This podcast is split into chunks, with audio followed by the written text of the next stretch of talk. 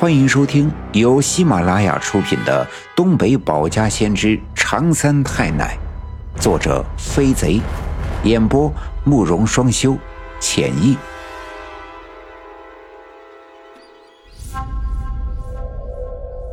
第二百八十七章：柳树沟地裂分两岸，万人坑白骨葬冤魂。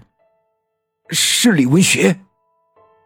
听到有人这么一喊，我在回忆刚才他抢夺我的项圈的时候的身影，还真的就是李文学。可是李文学为啥要突然来抢我的项圈呢？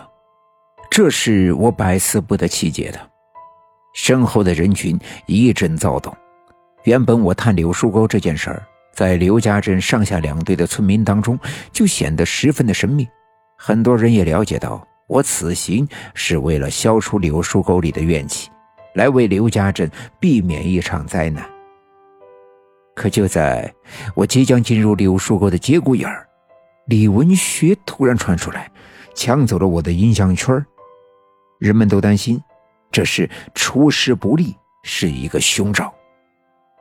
我爸爸赶紧安排两个小分队员，顺着李文学逃跑的方向追去。然后赶忙来到我的身边，问我：“大勇，他没伤到你吧？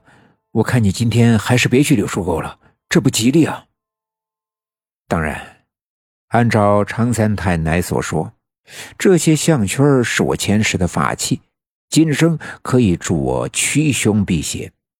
而就在进入柳树沟之前，我丢了银项圈，心里也不免打了鼓。可想想今天上午的时候，下队那么多村民都染上了怪病，所以这事儿呀，这耽误不得。幸亏我在刚才把银香圈的银水桶给摘下来放在手里，里面装着栽种雪蛇藤必要的白家井水，这个没丢，便不耽误我进入柳树沟。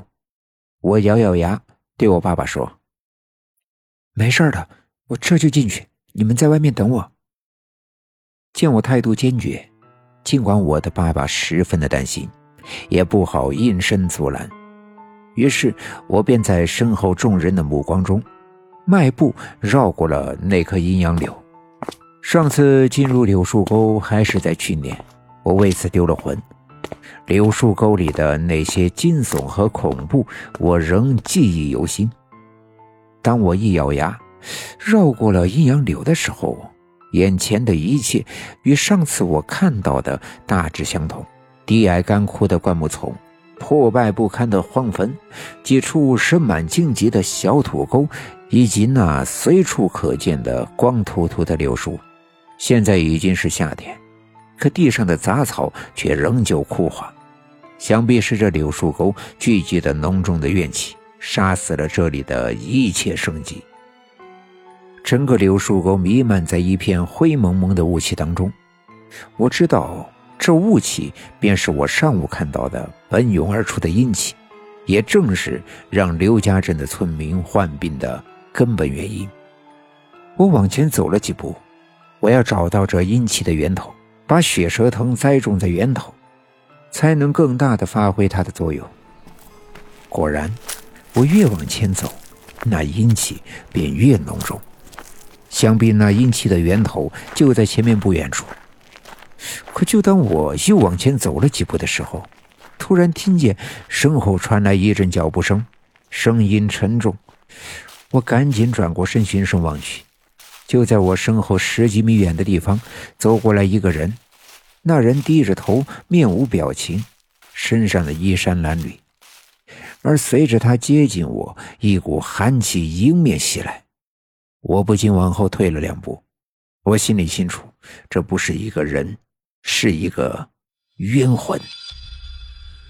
很快，他走到我的面前，但并未搭理我，就这样从我的身边走过，一步一步的往前走去。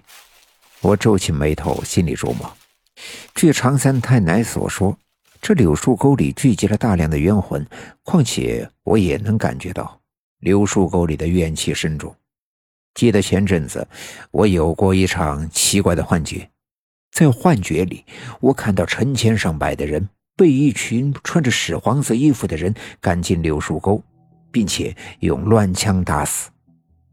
我相信这一切都证明，这柳树沟里的冤魂肯定是不计其数。可为啥我走进柳树沟这么远了，只见到刚才的这一个？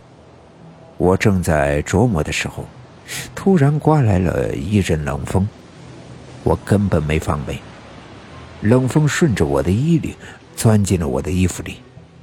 我只感觉一阵彻骨的寒气由内而外的一瞬间便吞噬了我整个的身体，我不禁打了个冷战。